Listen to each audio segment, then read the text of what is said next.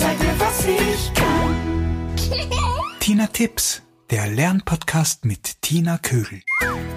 Hallo ihr Lieben, da bin ich wieder mit einer neuen Folge Tina Tipps. Habt ihr den Hausübungsplatz eures Kindes ein wenig optimieren können? Ja, das freut mich. Für heute habe ich mir noch ein paar Tipps rund ums Hausübung machen überlegt. Der Platz allein macht ja noch keine ruhige und entspannte Atmosphäre beim Arbeiten aus. Aber es ist so wichtig, dass die Kinder in einer guten Lernumgebung ihre Hausübung machen können. Die Hausübung soll das am Vormittag Gelernte wiederholen und vertiefen. Die Kinder sollen sich selbstständig mit dem Thema noch einmal auseinandersetzen und das geht natürlich am besten, wenn es keine Streitereien und Kämpfe gibt. Aber wie schafft man eine gute Arbeitsatmosphäre? Indem man zum Beispiel auf den richtigen Zeitpunkt achtet. Beobachtet euer Kind einmal, wann es besonders konzentriert an einer Sache arbeiten oder spielen kann. Das ist dann oft der ideale Zeitpunkt für die Hausübung.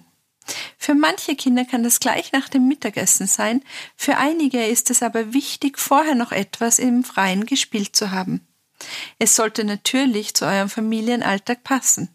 Nur der Abend ist meistens kein geeigneter Zeitpunkt, um konzentriert zu arbeiten. Auch ist die Vereinbarung erst die Arbeit, dann das Spiel ein guter Motivator für die Kinder, ihre Hausübung zügig zu erledigen. Wenn ihr nun den richtigen Zeitpunkt gefunden habt, dann solltet ihr eine Routine entwickeln. Das heißt, jeden Tag zur gleichen Zeit wird die Hausübung gemacht. Das beugt Streitereien vor. Die Kinder wissen dann, dass zum Beispiel von zwei bis drei Hausübungszeit ist.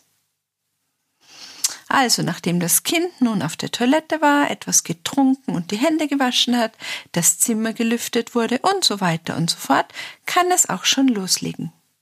Achtet nun auf die Selbstständigkeit. Das soll heißen, das Kind nimmt selbstständig die Hausübung aus der Schultasche und schaut, was zu tun ist. Wenn es Buch und Seite gefunden hat, soll es eigenständig darauf kommen, was zu tun ist und die Aufgabe alleine bewältigen.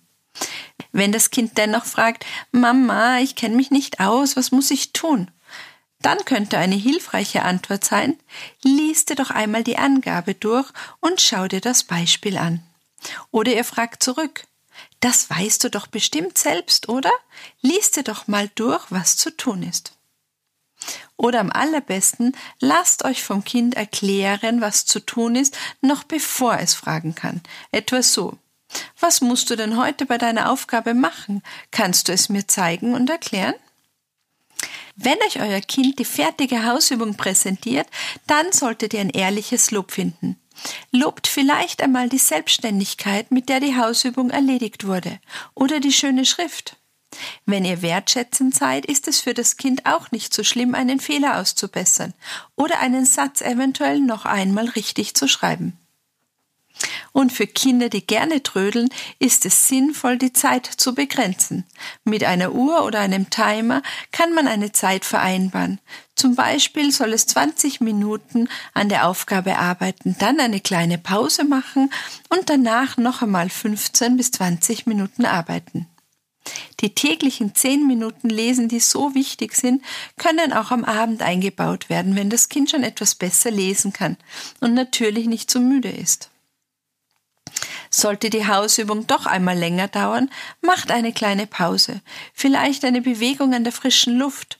Oder vielleicht braucht das Kind eine kleine Jause wie einen Apfel, der bringt wieder Energie. Und vergesst nicht, dass sich Kinder, die viel Wasser trinken, besser konzentrieren können.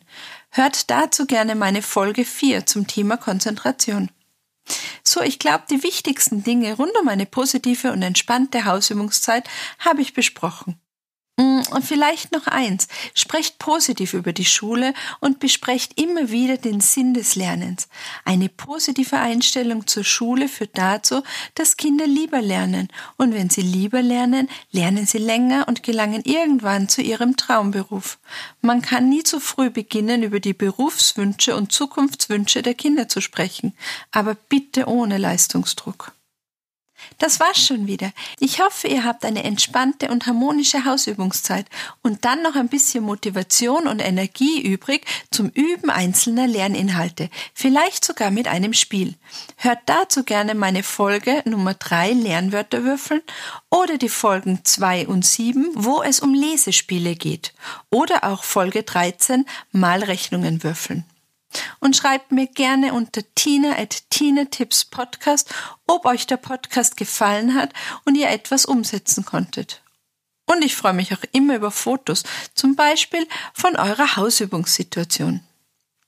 Gebt mir auch bitte eine positive Bewertung auf iTunes oder Apple Podcasts und empfehlt mich gerne weiter, wenn ihr jemanden kennt, dem dieser Podcast auch noch gefallen könnte.